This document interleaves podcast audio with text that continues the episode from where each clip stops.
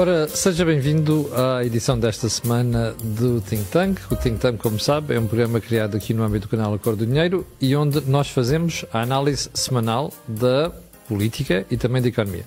Semanalmente também, como sabe, estão comigo o Jorge Marrão à minha direita e o Joaquim Aguiar à minha esquerda. Ora, o que é que temos para si esta semana? Ainda e sempre a crise política. Então, em que é que ficamos? Hum, a crise política escalou. Marcelo atirou forte em Costa, que por sua vez já tinha tirado a Marcelo com chumbo grosso. Perguntas.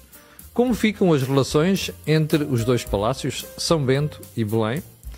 O resto da legislatura vai ser tenso?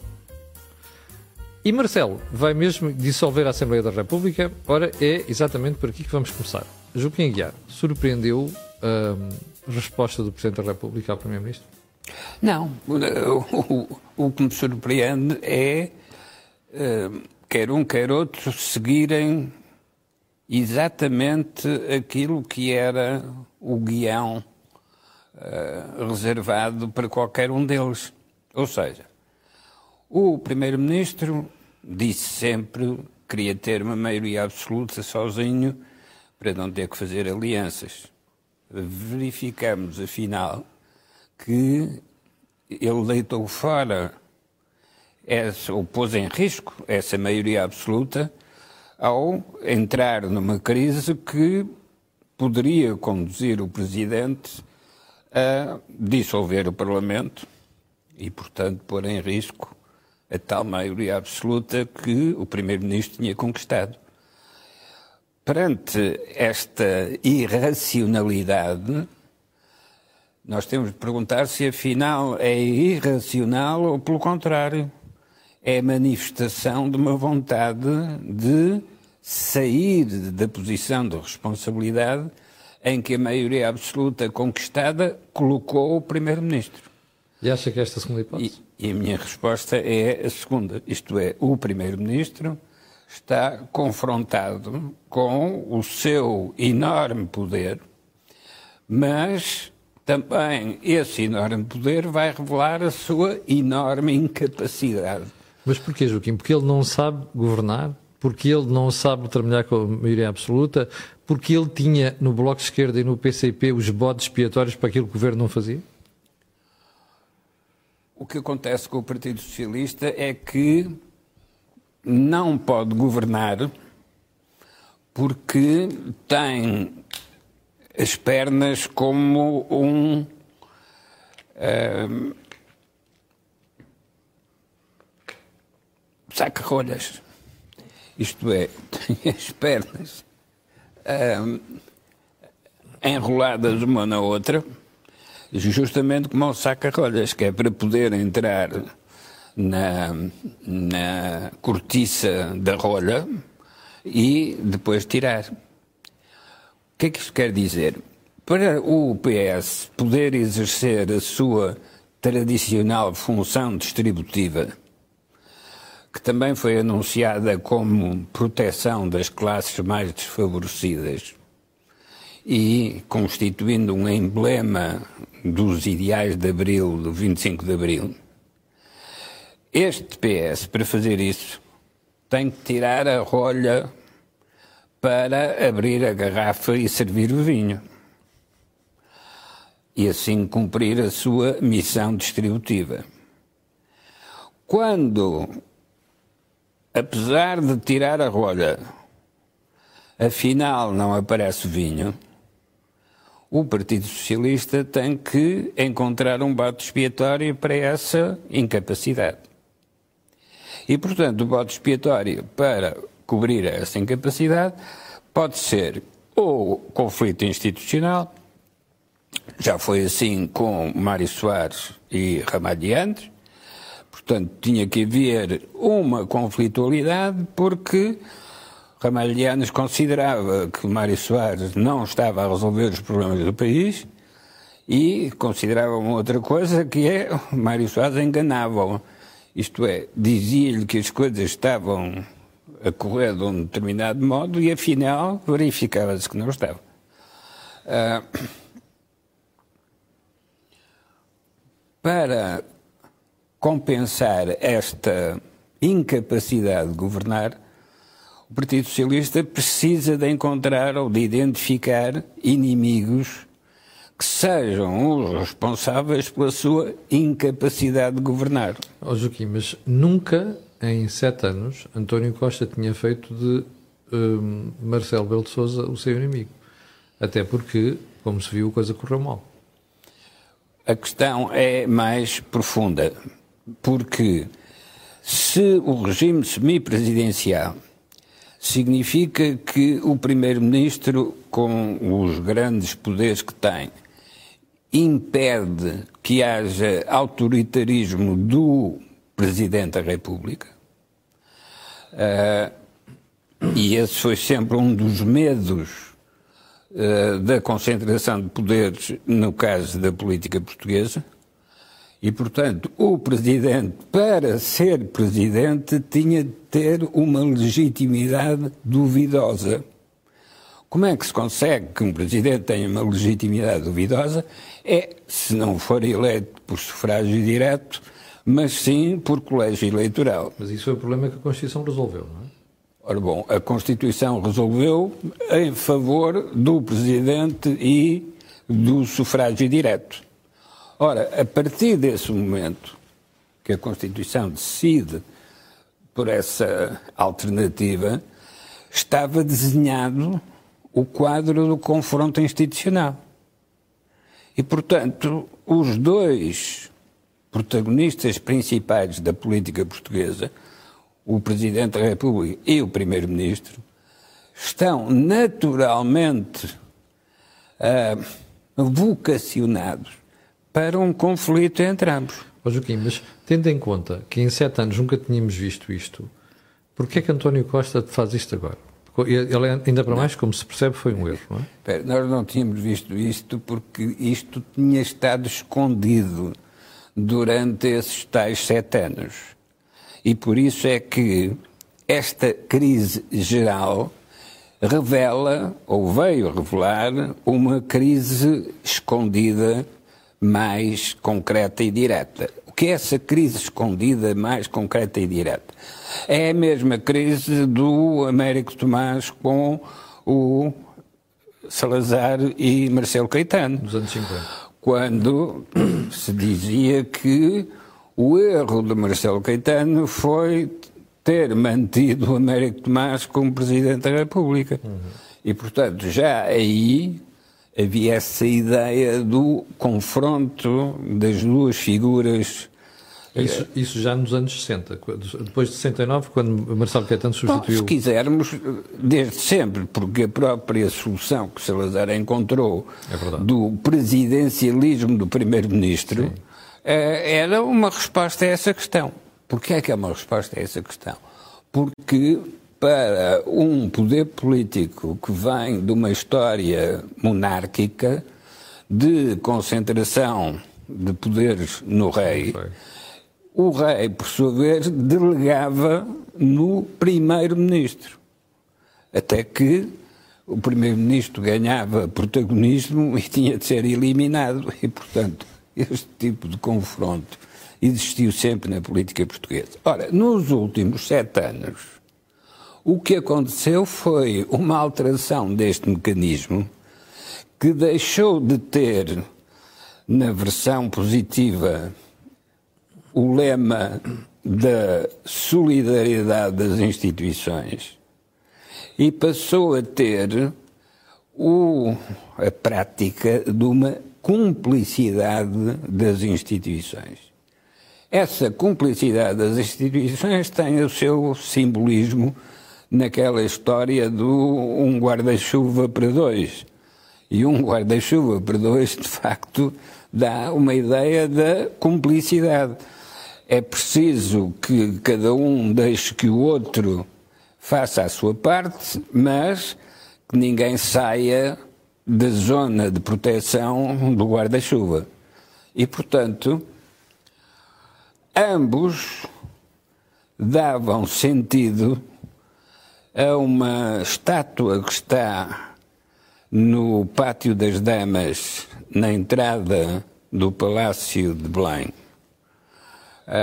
que, embora seja uma porta lateral da calçada da ajuda, ao lado da porta da entrada para os, o gabinete presidencial está uma estátua que são uh, duas estátuas agarradas uma à outra. Uh, é possível que já ninguém se lembre quando é que aquela estátua apareceu no Palácio de Belém. Uh, mas eu ainda me lembro porque apareceu no tempo do Bloco Central Mário Soares Mota Pinto. E, portanto, a legenda, não está lá escrita, mas a legenda implícita naquela estátua uh, é Bloco Central.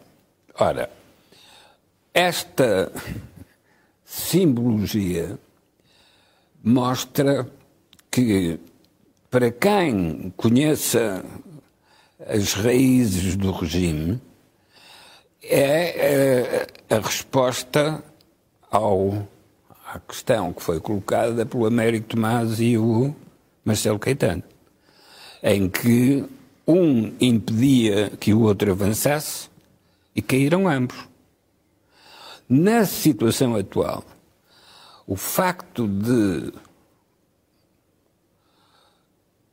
ter havido uma proteção direta do Presidente da República ao Primeiro-Ministro desenha essa figura da cumplicidade institucional, que é mais do que cooperação e colaboração, é mesmo cumplicidade, uh, e que se a cumplicidade se rompe,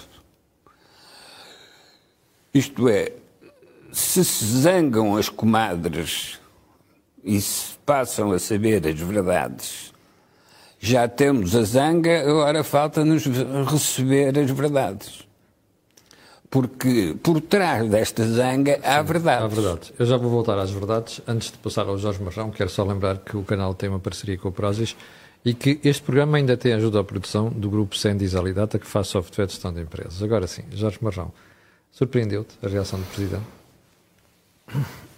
Eu, eu julgo que foi uma, uma surpresa, mas nós temos sete anos destes dois protagonistas para podermos tirar algumas, algumas conclusões. Eu talvez começasse pelo discurso do, do Presidente da República para tentar explicar aquilo que, que vou dizer a seguir. O Presidente começa o discurso fal, ao falar no passado e no futuro. Um Presidente começa o discurso assim significa que criou uma fratura. Há um passado, e este passado eu sou responsável por ele, mas quer dizer o que é que este senhor devia ter feito e não fez. Ou seja, a marcar claramente uma mudança. Marcou claramente uma mudança Sim. e o passado foi um passado de uma crítica que foi, diria, uh, escondida porque havia uma cumplicidade, a tal cumplicidade institucional.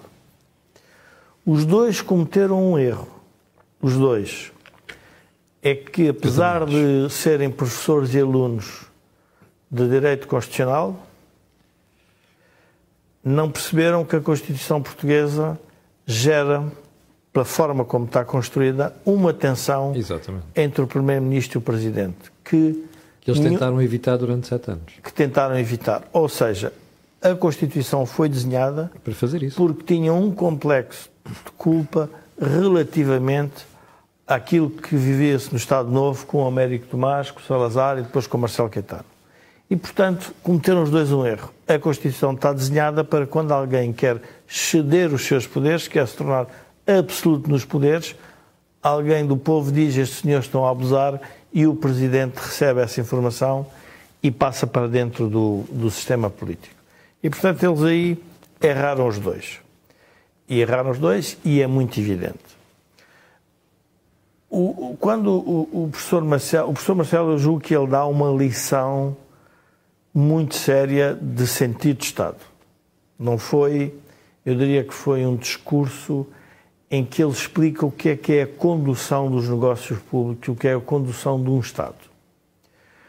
E eu estava-me a lembrar o facto, estava-me a pensar o que é que faria António Costa se tivesse uh, um, um, uma, um, um, secretário uh, de Estado a fazer, um, enfim, alguém que tivesse feito o que, o que Marcelo estava a reproduzir relativamente ao Galamba, o que é que ele teria feito? E provavelmente teria sido muito mais violento. E onde é que eu digo que teria sido mais violento? Por um facto que é ele deixou quase cair quase todos os ministros, quase todos os ministros que tiveram problemas com a opinião pública, porque estavam a afetar a sua imagem e não deixa cair este qual é a razão. É o pretexto. O pretexto. E aqui faz uma coisa que a mim me chocou imenso, que eu acho que é um desafio constitucional. Porque desafia o Presidente na praça pública sobre um poder que, não sendo um poder, uh, diria, uh, real, é um poder da prática constitucional. E essa é a ruptura que eu acho que eles têm não. Há uma, eu tive cuidado de ver duas vezes o, o discurso do Presidente e, e vê-se pela maneira como ele discursa e o seu, enfim, o seu semblante, toda a sua linguagem gestual, ele é ao mesmo tempo uma pessoa triste, desiludida, mas também com uma raiva contida. Nota-se que ele está desencantado. Ou seja, eu tentei ajudar estes tipos e este tipo faz-me isto. Aliás, ele diz divergência profunda e diz e é pena. E é pena. Ah. Pronto. É nesse sentido que o Presidente se sente traído. Quando ele invoca a sua origem de direita, ainda é pior, porque o que diz é: estive eu aqui a fazer este papel. A fazer este frete à minha família. Este frete à minha família e agora vejam o que é que me acontece. Uh, portanto, eu acho que a ruptura é uma ruptura séria e nota-se, como é que se nota que essa ruptura é séria?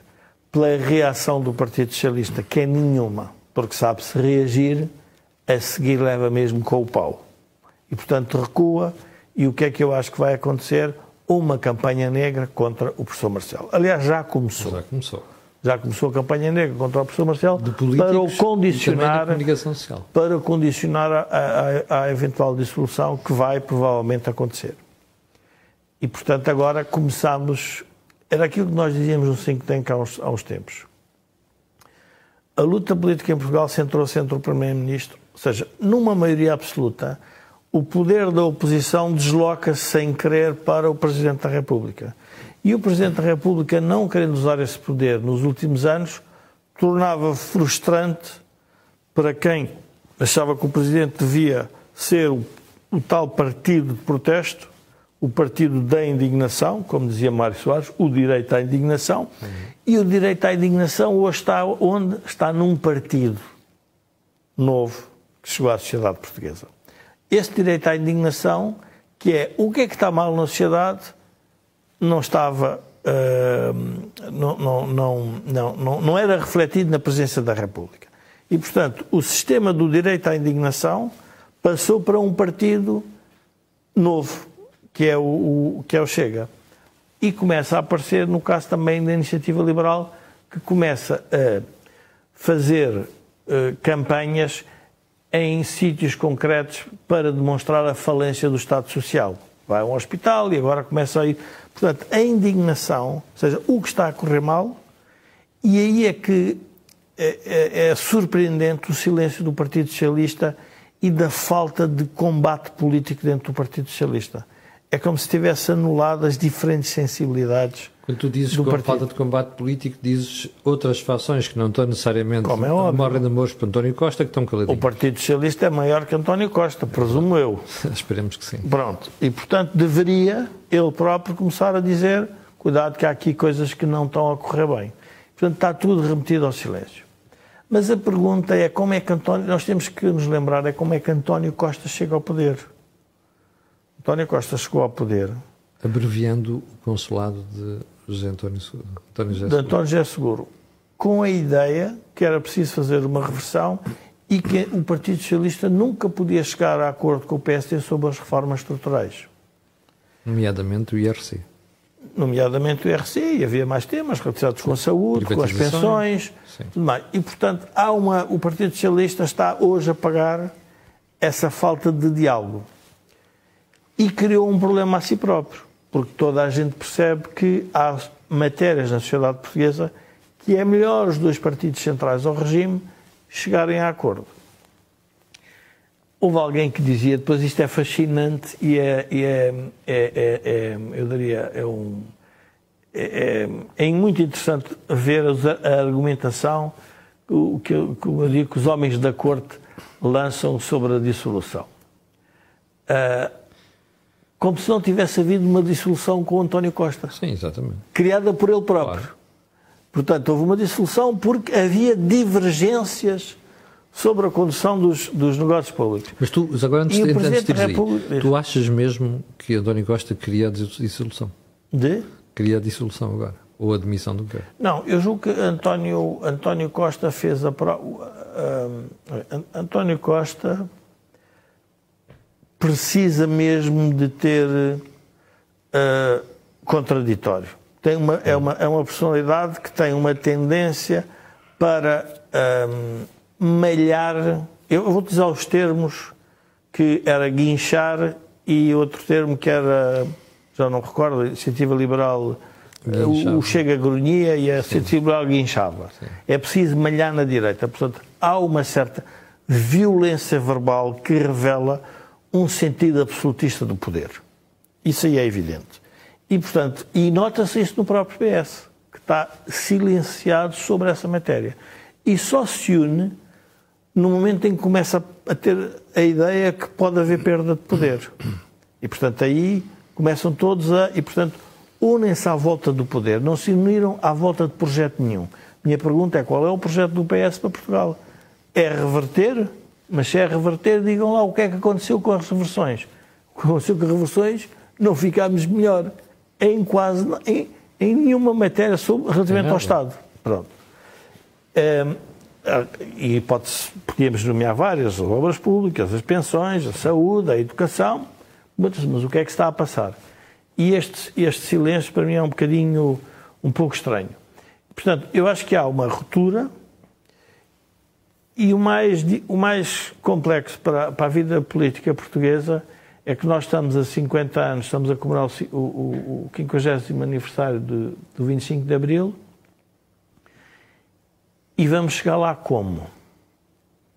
Vamos chegar lá com este resultado e com, estas, com esta percepção. O Presidente disse foi muito claro. É a percepção como as instituições estão a ser geridas e a ser uh, usadas. E isso é gravíssimo. É das coisas mais graves Quando tu falas destrói... de instituições, é o SIS. É a referência que ele faz ao SIS. Não é só o SIS, é o que é o papel do ministro o que é o ato de responsabilidade.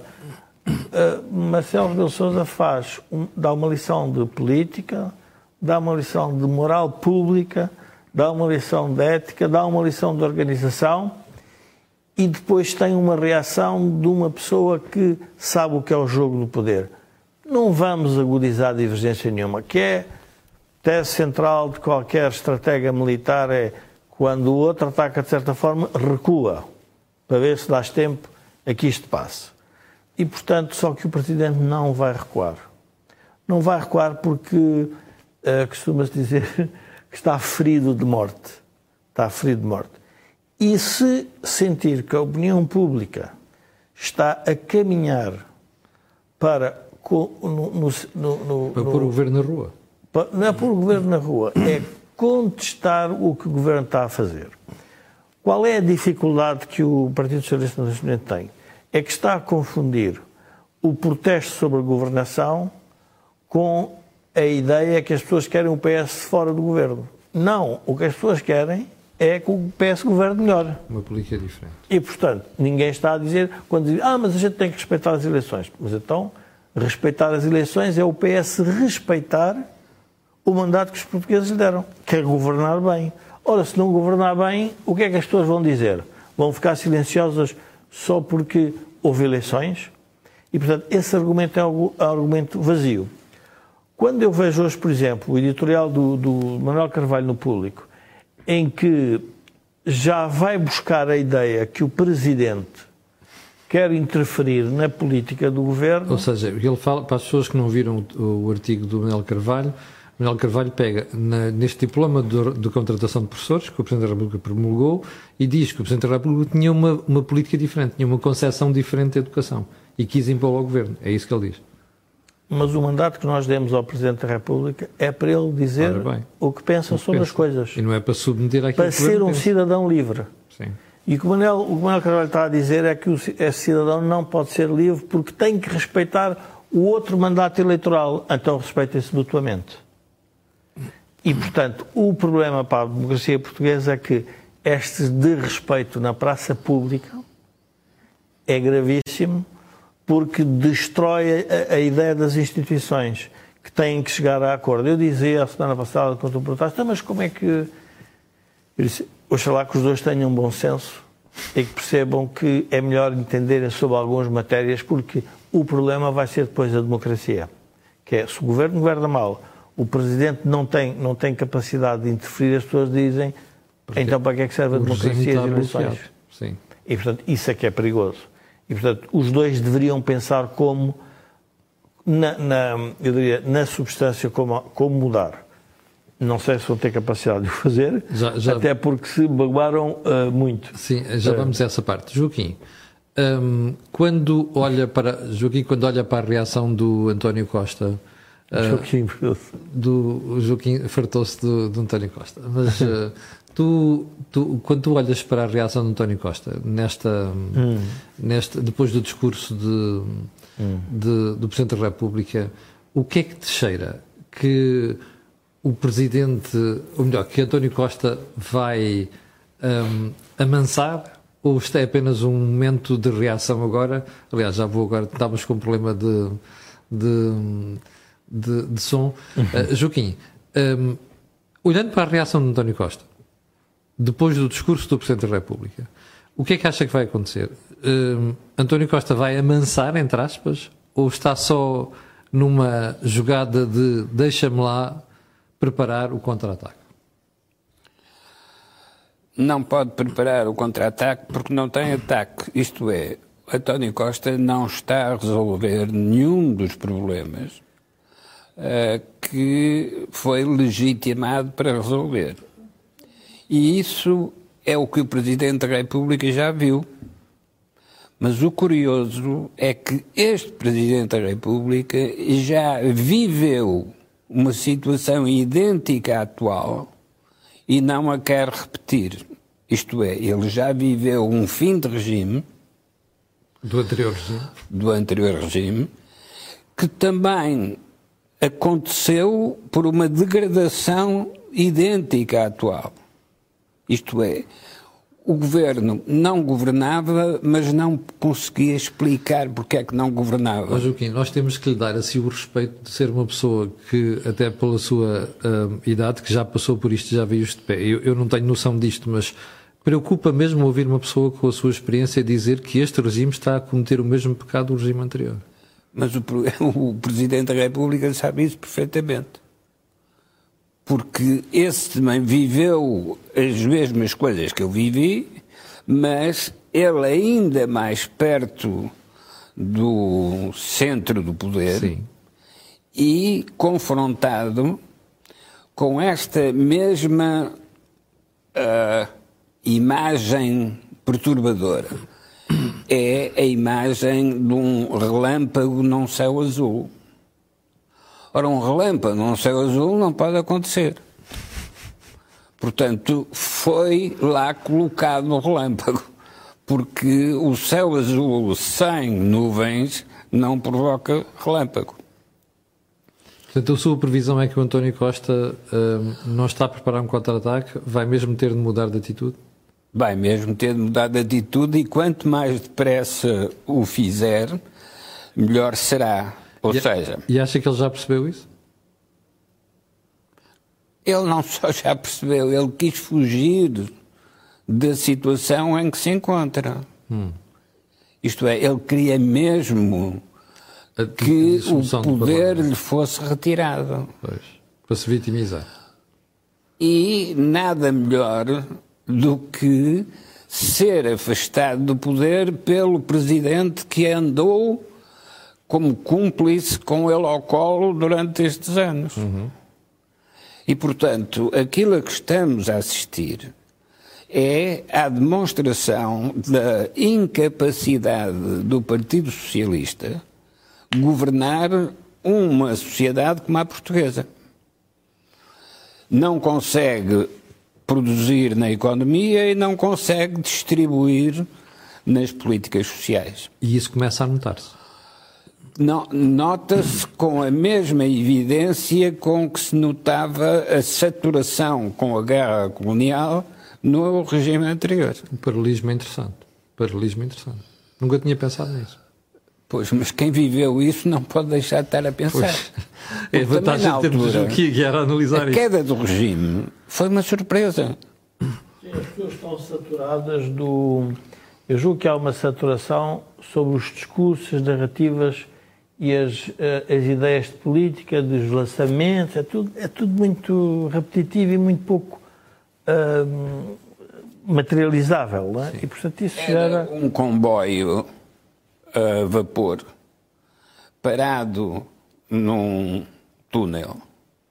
E quanto mais tenta ganhar potência para sair do túnel, mais intoxica quem ficou no comboio e que não sai do sítio. Ora, nós estamos, a sociedade portuguesa está num comboio dentro de um túnel a fazer fumo, mas não anda.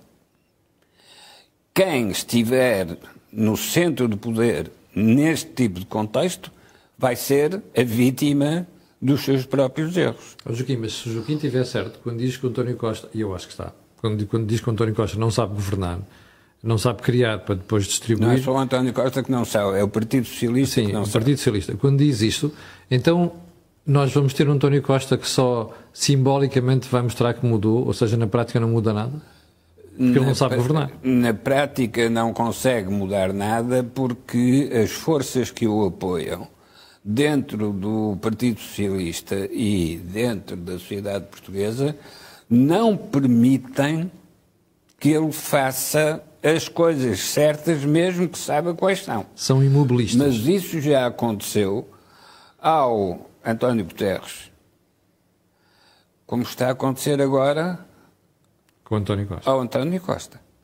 Ou seja, eles pressentem que alguma coisa não está certa, mas não sabem o que fazer para corrigir. Mas foi isso mesmo que aconteceu ao Marcelo Caetano e ao seu afilhado Marcelo Rebelo de Sousa. Ora, é impossível que, confrontado com a situação atual, Marcelo Rebelo de Sousa não faça a comparação com aquilo que viveu com o Marcelo Caetano. Eu, por meu lado, não deixo nunca de recordar aquilo que encontrei na, no Palácio São Bento, uh, quando lá entrei como assessor do primeiro-ministro Pinheiro, Pinheiro de Azevedo. A decoração já não era do tempo de Salazar. Era a decoração do tempo de Marcelo Caetano. E o que era essa decoração? Que eram os quadros nas paredes, na zona do gabinete do Primeiro-Ministro. Cenas de caça entre animais, isto é, não tinha caçadores, mas tinha cães e peças de caça, lebres, coelhos. Portanto, o ambiente em que vivia Marcelo Caetano, quando lhe caiu o Carmo e a Trindade em cima da cabeça, era um ambiente de uh, animais, uh, portanto, irracionais, incontroláveis, e que se movimentavam pela dinâmica natural da sua conflitualidade. Portanto, Pinheiro de Azevedo não tinha nenhuma das preocupações intelectuais do Marcelo Caetano. Uh, estava habituado a enfrentar tempestades. Era militar. Uh, Era militar e também não se preocupou muito com os tais quadros. Quem se preocupou com os quadros fui eu.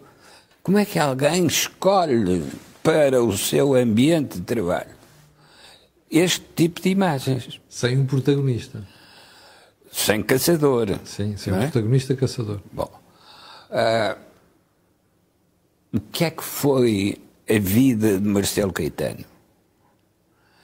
E porquê é que, apesar da sua inteligência, não conseguiu encontrar a saída do labirinto em que o colocaram. Mas, Joaquim, isso é uma pergunta que gostava de colocar, já não é a primeira vez que, que, que, que penso em colocá-la, que é como é que duas pessoas que são intelectualmente brilhantes, aliás, uma era, já cá não está, que era Marcelo Caetano, que era professor da Faculdade de Direito de Lisboa, e como é que Marcelo Belo de Souza, que é igualmente brilhante e um grande intelectual, que também era professor na Faculdade de Direito de Lisboa, como é que estas pessoas não conseguem, conseguem destrinçar por onde é que devem levar o regime? E se deixam enredar nestas coisas? Não é só não conseguem destrinçar, é que pode não haver destrinçamento. Isto é, com os dados que lhes são oferecidos para encontrar a solução, ninguém consegue encontrar solução para uma equação que está imperfeita. O que é que está imperfeito na equação da democracia portuguesa? Aquilo que são as expectativas do, dos eleitores, formadas e acentuadas pelas propagandas dos partidos candidatos a eleições. Hum. Nós não somos como o peixe que é apanhado pelo pela minhoca e pelo anzol.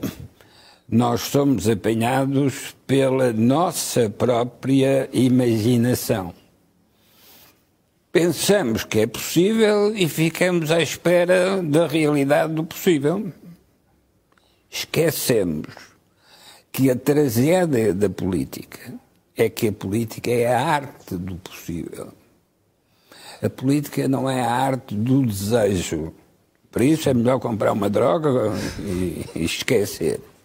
Não, a política é a arte do possível, é a arte de identificar aquilo que pode ser feito e fazer a proposta do que pode ser feito para ter a certeza que consegue fazer. Deixa-me ir ali ao Jorge. Há bocadinho querias eh, Sim, interromper por causa eu gostava de, de, de, usar a, a, figura muito feliz do Joaquim sobre o comboio que acelera dentro do túnel e que não arranca, uh, para tentar explicar porque é que, na minha opinião, o Partido Socialista está neste, não quero usar nenhuma expressão inglesa, está neste, neste beco sem saída.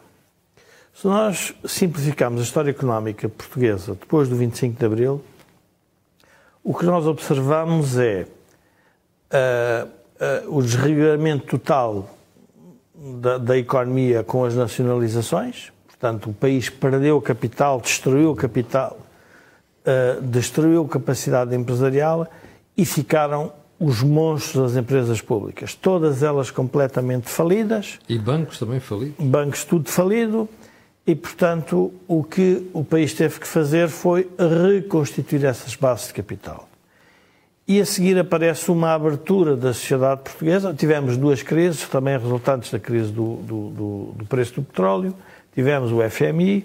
E depois aparece Cavaco Silva, que diz o que era evidente.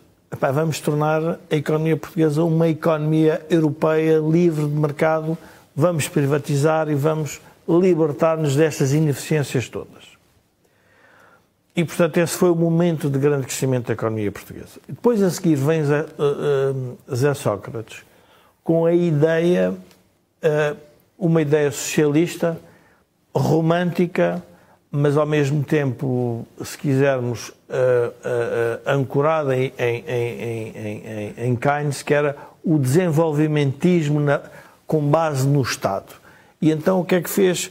Fez este desenvolvimento com base no Estado com uma relação perversa com um conjunto de empresas privadas, que elas todas depois vieram a falir e vieram a ter problemas e vieram todas a ter uma, uh, e que se viu depois com a chegada da Troika, que eram gigantes com pés de barro. E o Partido Socialista, como queria reconstituir o poder, julgava que sentado na máquina do Estado, que era só decidir obras públicas e que a economia iria crescer de forma brutal. Ora, o que é que está a ser surpreendido? O que ainda faz a economia crescer é para além do governo. São as exportações das empresas do Norte, o é, é, o turismo, porque depois todas as outras que estão relacionadas com o mercado interno nós assistimos ao problema. É as empresas para recuperarem, para recuperarem os problemas que têm do seu estado social que lhes foi lá metido, têm que aumentar preços. E o governo a dizer que não se aumentem os preços. E, portanto, entrou num ciclo vicioso e não há. Ou seja, em vez do Partido Socialista a, a alimentar a força dos portugueses, quer alimentar a força do Estado. Um Estado que ele próprio tem uma dívida quase incomportável. Portanto, este é o problema do Partido Socialista, é que não percebe e tem horror à economia. Quando o, o, o Presidente Marcelo agora veio falar sobre os bancos e sobre as taxas de juros, eu diria que numa economia em que não há complexo sobre a iniciativa privada, isso não teria problema nenhum. Porque, no fundo, é dizer, pá, vejam lá se organizam. Pois. Mas, numa, mas uma, numa economia como a portuguesa, em que se criou o estigma na Revolução e os complexos de esquerda, ou mais escardoides, de um conjunto de pessoas do Partido Socialista, isto leva as pessoas a pensar que, afinal, a resolução dos problemas não pode ser através dos privados, é através do Estado. Uhum. E é neste equívoco que nós estamos metidos. E, ora, isto não teria problema se tivéssemos dois partidos do, do centro a governar que. Com o mesmo conceito de sociedade. Com o mesmo conceito de como é que isto funciona, enquanto um quer dar mais liberdade à pessoa, o outro dará provavelmente menos, mas deixa a economia funcionar. O Partido Socialista não consegue. Um exemplo concreto para as pessoas perceberem. E eu passei e assisti a isso. A ANA, antes de ser privatizada, era uma empresa altamente lucrativa, mas o aeroporto não tinha o mesmo tráfego que tem hoje. Quando o privado compra a ANA, a primeira coisa que tenta fazer é como é que eu vou pagar isto. E, obviamente, faz a abertura completa do, do, do espaço aéreo. Precisava de mais negócio. Precisava de mais negócio. O que é que gerou? Gerou um, um volume de turismo brutal nas cidades em que os aeroportos estavam, a infraestrutura estava lá. Portanto, o que é que aconteceu? Ainda se tentou com aquele ministro Pedro Marques fazer a recomprar, mas como perceberam que não tinha dinheiro, não conseguiram recomprar. Mas no caso da TAP, atreveram-se. Qual foi o resultado? O que nós estamos a assistir. Portanto, é estas concessões que ainda estão dentro do Partido Socialista de, de uma certa ideia, e é fácil quando, quando, quando falo com alguns, alguns amigos socialistas, vêm sempre com a ideia, mas nos Estados Unidos, os grandes desenvolvimentos é através da indústria militar, que depois vai para a privada, põe-se com esse tipo de argumentos, assim, mas, bom senso. O mercado bolsista na América põe as empresas a falir e a, quer dizer, as, as 50 maiores empresas de há 50 anos não têm nada a ver com as 50 de hoje, estão sempre na crista da onda e, portanto, dão força às empresas para elas crescerem. Obviamente tem que vir de algum lado mas não é com o Estado a substituir-se às empresas. Uma coisa é o Estado ter um papel de estratégico para a sociedade. E essa é a sua função. Agora, outra coisa é dizer, não, não, nós é que somos bons a gerir. Isto é uma, é uma situação que torna inviável o projeto político do PS. E por isso é que nós hoje estamos a assistir a uma coisa interessante na sociedade portuguesa, que é a como o PS tem o espaço político, o espaço mediático dominado, uh, tornou a ideia liberal quase igual a, a, diria, ao, ao, modelo de, ao modelo de distribuição que havia no Estado Novo, que parece que não havia. A ideia liberal é má por ela existir, como, como se a ideia do Estado a controlar fosse má porque o Estado Novo era autoritário. Uhum. Ou seja, nós criámos dois conceitos estranhíssimos, que é o Estado, quando é forte, cuidado porque pode ser autoritário, uh, e nós queremos um Estado forte para que exerça as suas funções, mas a ideia liberal é má porque os privados são maus. E, portanto, é nesta, nesta ambivalência que nós estamos a viver. Então, o que é que o sistema político está a recuperar? O sistema político está a criar na franja, que é obviamente o PC, o Bloco e o Chega, no sentido em que são projetos muito mais de protesto, como não podem, não têm, vamos ver, não têm eco no Presidente da República, portanto ganham uh, espaço, mas ao centro é que está o impasse da governação. Aí chega ao comboio do Joaquim. O comboio do Joaquim é um impasse porque aqueles dois partidos, um tem medo de afirmar o liberalismo, porque chamam logo neoliberal, e por isso a cisão que até houve dentro do PSD, e portanto não se pode dizer ao que se vai, porque se vai dizer ao que se vai, as pessoas ficam assustadas. Portanto, nós estamos num processo. E, e, e havia um, um, espectador que escreveu ali, que acho que Tolstói, que dizia que uma revolução. Hum, chega um momento, as revoluções não são necessárias, já me o termo, mas há momentos em que elas se tornam inevitáveis. E, portanto, eu acho que estamos num momento em que é inevitável que alguma coisa vai mudar. E os dois protagonistas que vão mudar isto, e o que é interessante, na minha opinião, que pode acontecer, e que eu gostaria que acontecesse, não quer dizer que, que aconteça, vai acontecer. é que estes dois protagonistas vão se eliminar a si mesmo, quer Marcelo, quer. Uh, Como assim? Porque são pessoas que sabem tudo sobre o que se passou do 25 de Abril, vão, conhecem todos os, todas as lutas políticas, os debates que, que existem, portanto, são capazes de ter argumentos a favor e contra tudo e contra dos mais variados, mas não arrancam com o comboio. E é isso que os vai matar. Quer dizer, vocês são úteis para fazer debates análise e comentar. Falam, falam, falam, mas não fazem nada. Falam, falam, falam, mas não fazem nada. E são esses dois políticos que, na prática, vão eles próprios, para as decisões que vão tomar, dar espaço a quem diga: não, eu quando entrar, quero dizer que é para fazer qualquer coisa. Ora bem, o Marco está ali na regi já tem título para o programa de hoje. Falam, falam, falam, mas não fazem nada. Joaquim, deixe-me colocar-lhe uma última pergunta das que eu tinha feito no início que é, depois de ouvir António Costa, depois de ouvir a resposta de Marcelo e esta calmaria que se verifica neste momento, qual é a sua convicção? Esta legislatura não chega ao fim? Não, ela pode ter de chegar ao fim para dar tempo para terminar. Isto é, esta legislatura não pode terminar prematuramente. Porquê? Porque não não evoluiu até à mudança. Isto é, para que é que servia fazer eleições agora e ficar tudo na mesma? Para ficar hum. tudo na mesma, o que significa que não se encontrou solução. Para se encontrar solução é preciso que não seja mais possível tudo na mesma. Não é a primeira vez que a política portuguesa, em termos históricos, encontra este tipo de bloqueamento. Mas, Joaquim, mas as sondagens parecem sugerir que a maior parte das pessoas queria a dissolução da Assembleia. Porque a maior parte das pessoas quer comer pedra se lhes disserem que a pedra resolve o é problema. É Qualquer remédio serve desde que se diga que é remédio.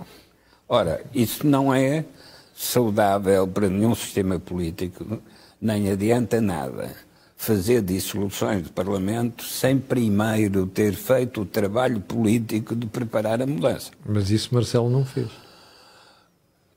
Nem este Marcelo, nem o outro Marcelo. Lá está a comparação com o Tigrozinho. Agora, o outro Marcelo tinha os militares para uh, introduzirem a mudança introduziram, nem sequer introduziram ao tiro, introduziram ao cravo. Não é? Porque nem era, nem era preciso dar tiros. Agora, a situação é, quer António Costa, quer Marcelo Rebelo Sousa, têm de usar os seus fracassos próprios para encontrar a solução da mudança. Isto é, o Presidente precisa de perceber que a sua tentativa de usar um único guarda-chuva para duas instituições não funcionou uh, e que é preciso reconhecer que é no sistema partidário que uma democracia encontra as suas soluções. Mas é no sistema institucional que a democracia abre o espaço, abre o intervalo temporal para poder preparar a mudança. Joaquim, deixa-me fazer uma pergunta, que é, é pergunta quase afirmação para, para nós debatermos isto. Se, Marcelo, se o professor Marcelo, se o Presidente da República, perdeu agora o encanto dos socialistas, não é um encanto com os socialistas, que eu não sei se ele alguma vez teve, mas indiferente, mas perdeu o encanto dos socialistas, ele pode fazer a pergunta: estarei eu a tempo de corrigir tudo isto ou não? Ou seja, ele próprio pode se impor a, a si mesmo um desafio. Porque as pessoas falam sobre a legitimidade do Presidente e de António Costa, mas esquecem-se de um pormenor. Não tem nada a ver uma com a outra. É a do Presidente foi ele que se submeteu ao sufrágio universal.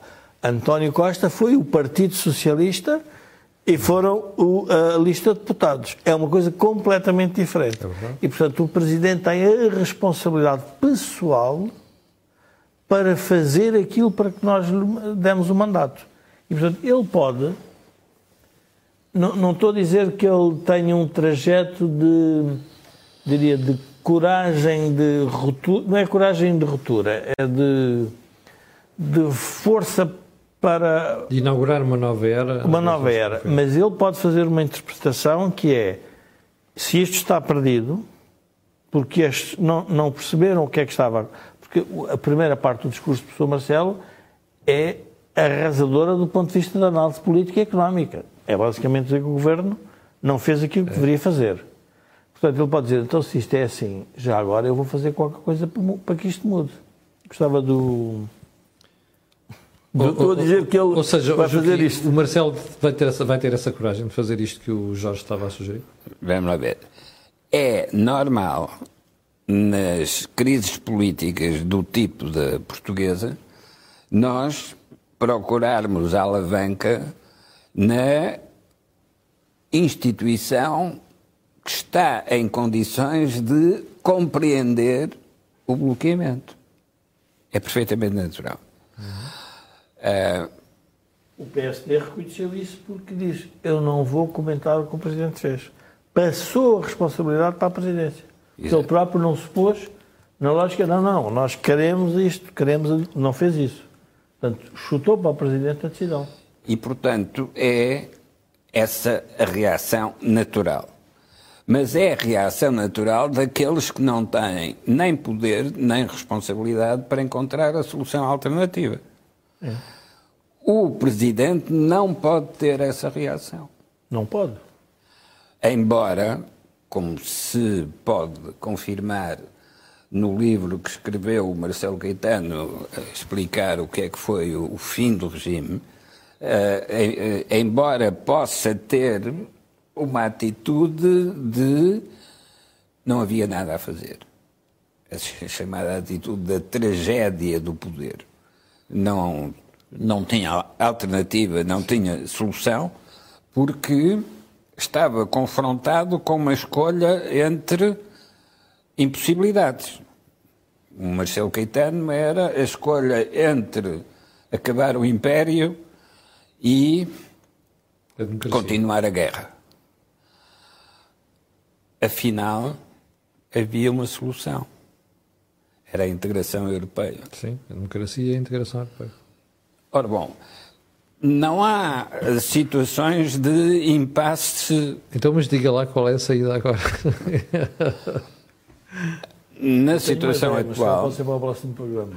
Não, exatamente. Mas na situação atual, aquilo que são as janelas de oportunidade são a mudança que está a ocorrer na escala geopolítica mundial que essas mudanças vão abrir oportunidades que ninguém isoladamente conseguiria abrir.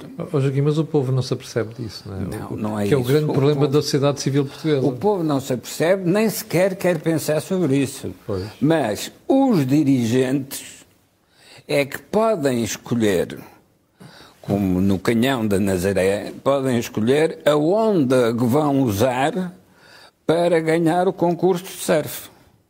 Isto é, podem escolher que tipo de iniciativa podem tomar para aproveitar uma força natural que ocorra. Oh, Joaquim, sabe que é que, qual é a minha dúvida em relação ao que está a dizer? É que nós já percebemos que a classe política sabe toda qual é a solução para os problemas. Não faz porque percebe que a opinião pública, ou seja, a sociedade civil, nem sequer hum, percebe o problema. E, portanto, sabem que se fizerem alguma coisa podem perder votos. E por isso é que, como a sociedade civil é má e é fraquinha, isto condiciona a ação dos políticos. Eu acho Mas que vou mais longe. Eu acho que eles, ao quererem ter o poder absoluto sobre a sociedade civil, Sim. Até condicionam a reação negativa, ou seja, não aprendem com, com a Sim, realidade. Eu acho que tem razão. Eles fecham sobre a realidade. O que acontece hoje na política é uma coisa muito estranha, que é há um assunto que é um problema. Então nós não vamos resolver o problema, mas vamos arranjar maneira que ele deixe de ser um problema na opinião pública. E então vamos escondê-lo. É a avestruz. Portanto, isto é a avestruz no seu melhor. Mete a cabeça na areia. Mas daí a minha dúvida, como é que se forma a sociedade assim? com a, abertu- com a, a força da onda. É preciso que haja uma onda forte para que a sociedade dê o salto. Ó, Joaquim, e, houve, e houve ondas fortes noutros Ah, países? é, é, a onda, é, onda, é onda conservadora e nacionalista. Pois, mas o problema é que nos outros países as, as ondas, pelo visto, já chegaram e, os- e os países mudaram, nós não. Ó Camilo, eh, se a história fosse uma lista de, lista telefónica com, Com as os nomes e os números de telefones, nós podemos sempre comunicar uns com os outros. Não, a história não é uma lista telefónica. A história é construída em função das oportunidades. E, portanto, digamos que é pela força das circunstâncias que nós encontramos o destino certo. O, o Joaquim, o Joaquim volta à, à expressão da temos, Ana Arendt. temos dois minutos para fechar. A o- expressão da Ana Arendt é interessante que é faz-se a política com a palavra, mas o que fica na história é a ação. Ou seja, Sim. O- não interessa o que o professor Marcelo e o que António Costa disseram. In- Inteiramente de acordo. O que fica foi o que fizeram. Sim. Isso é que é a narrativa histórica. E como eles querem controlar a palavra, por isso é que ela, era, ela percebeu o to- o- os sistemas totalitários, porque foi por aí, disse, não, o que é que os totalitarismos querem? Querem controlar a opinião pública. Mas depois, esquecem-se do pormenor, o que fica foi o que é que os senhores fizeram com esse controle. Sim. O resultado é este. E por isso é que eu acho que está a ser dramático. Eu acho que a pior coisa que eu vejo na democracia em Portugal neste momento é a democracia. E aí, o, aí o, o- o Joaquim, obviamente, lembra-se muito melhor que eu, que é, que é mais velho. O, o 25 de Abril foi fantástico porque era o romantismo da verdadeira liberdade. Cada um dizia ao disparate, tinha, todos tínhamos direito ao disparate. É verdade. E hoje nem esse direito se quer dar ao disparate. Portanto, há uma espécie de asfixia. E então o que é que acontece? As pessoas não percebem a realidade. Onde é que começa a haver disparate? E que os políticos tradicionais têm medo? Nas redes sociais. Em que as pessoas dizem o que lhes vai na alma. É a válvula de escape. É a válvula de escape. Bem, Desculpe. chegámos ao final, já não temos mais tempo no programa de hoje, mas isto é um tema, como dizia há bocado o Jorge, é um tema para o próximo programa, para o Jorge e para o Joaquim Aguiar. Chegamos ao final do programa de hoje, nós voltamos na próxima terça-feira. Recordo só que discutimos a reação do Presidente da República e também do Primeiro-Ministro àquilo que foi o início da crise política. Quero lembrar que, além de voltarmos na próxima terça-feira às 17h30, amanhã de manhã eu vou estar aqui consigo. Para o final fica um, o, o, reminder e, se quiser, o disclosure habitual, que é este canal tem uma parceria com a Prozis e este programa ainda tem ajuda à produção do grupo Sandy Jalidata, que faz software de gestão de empresas. Fique bem. Também para o final o pedido sempre, coloque aí um gosto e faça partir nas redes sociais. Eu escuso dizer porquê. Aquilo que houve aqui não veio mais sítio nenhum. Obrigado, até amanhã às 8 da manhã.